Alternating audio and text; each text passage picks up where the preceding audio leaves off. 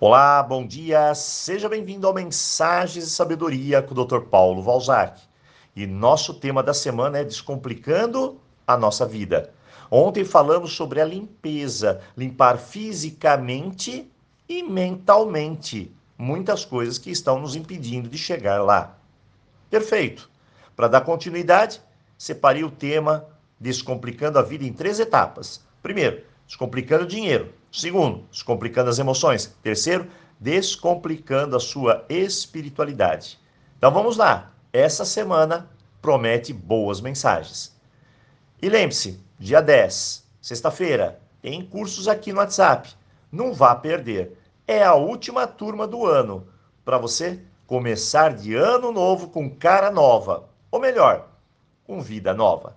Descomplicando a prosperidade, o dinheiro. Bom, essas são dicas dos meus cursos de prosperidade. Saia das dívidas.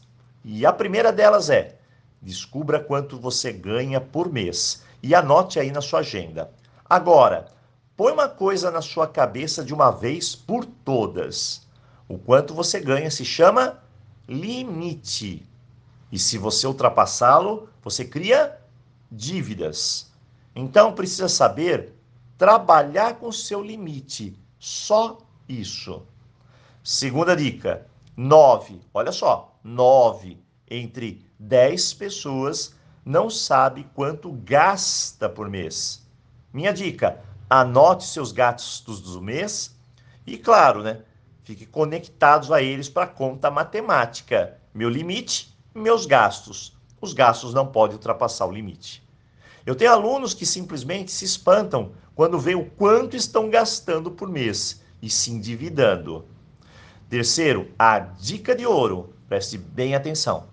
Chegou seu salário, pagamento, dinheiro, seja qual for a origem, o que você vai fazer com ele? Bem, estou aguardando a resposta. Oito em cada dez pessoas dizem o mesmo: vou pagar minhas contas. Parabéns! Com esse gesto, pode parecer que você é uma pessoa honrada, certo? Errado. A primeira coisa a fazer é tirar 10% dos seus ganhos e se pagar. Coloque esse valor numa poupança ou invista em algo que vai te retornar. Tenha sempre um plano. Quarto passo: faça os 10% que você separou trabalhar para você. O que você precisa é aprender a multiplicar seu dinheiro de formas criativas e bem organizadas. Agora, o quinto ponto. E se porventura algo der errado na sua vida, algo urgente acontecer, você tem algum dinheiro para emergência? Aí está o grande problema. A maioria não pensa nisso, pois acredita que, ó, eu vou atrair o pior. Todas as pessoas deviam seguir o exemplo das empresas e criar um fundo de emergência. Você pode me dizer, mas doutor Paulo, eu mal ganho para mim, como que eu vou criar um fundo se organizando, fazendo uma renda extra, usando a criatividade e a mentalidade próspera? E agora, o sexto ponto, dívidas. Bem, eu acredito que você acha que dívida é sempre ruim, certo? Errado. Tem dívidas boas e outras que são ruins. As boas são aquelas que uso o dinheiro com inteligência para multiplicar ele. A ruim são aquelas que apenas tiram meu poder de crédito e acabam me levando para o fundo do poço financeiro.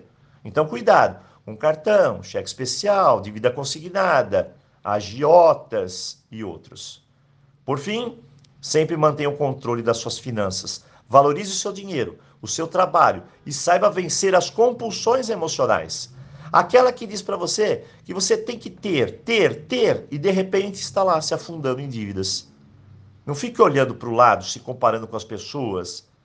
Cada um deve saber até onde pode ir. Isso se chama limite. Se você gostou do tema, bem, pare e invista em fazer um de nossos cursos para poder pôr em prática essas ideias que vão fazer a sua vida financeira melhorar. Por muito tempo, eu era a pessoa mais desorganizada do mundo financeiramente. E pouco importava o quanto você, o quanto eu ganhava. O que importa, na verdade, é o controle, o limite, a expansão deles. Tudo isso sem contar a energia da prosperidade é super importante e devemos manter ela sempre em alta, abrindo-nos para o melhor, agradecendo, Não para ambição desenfreada, não para ganância, avareza, mas sim para uma vida uma qualidade melhor.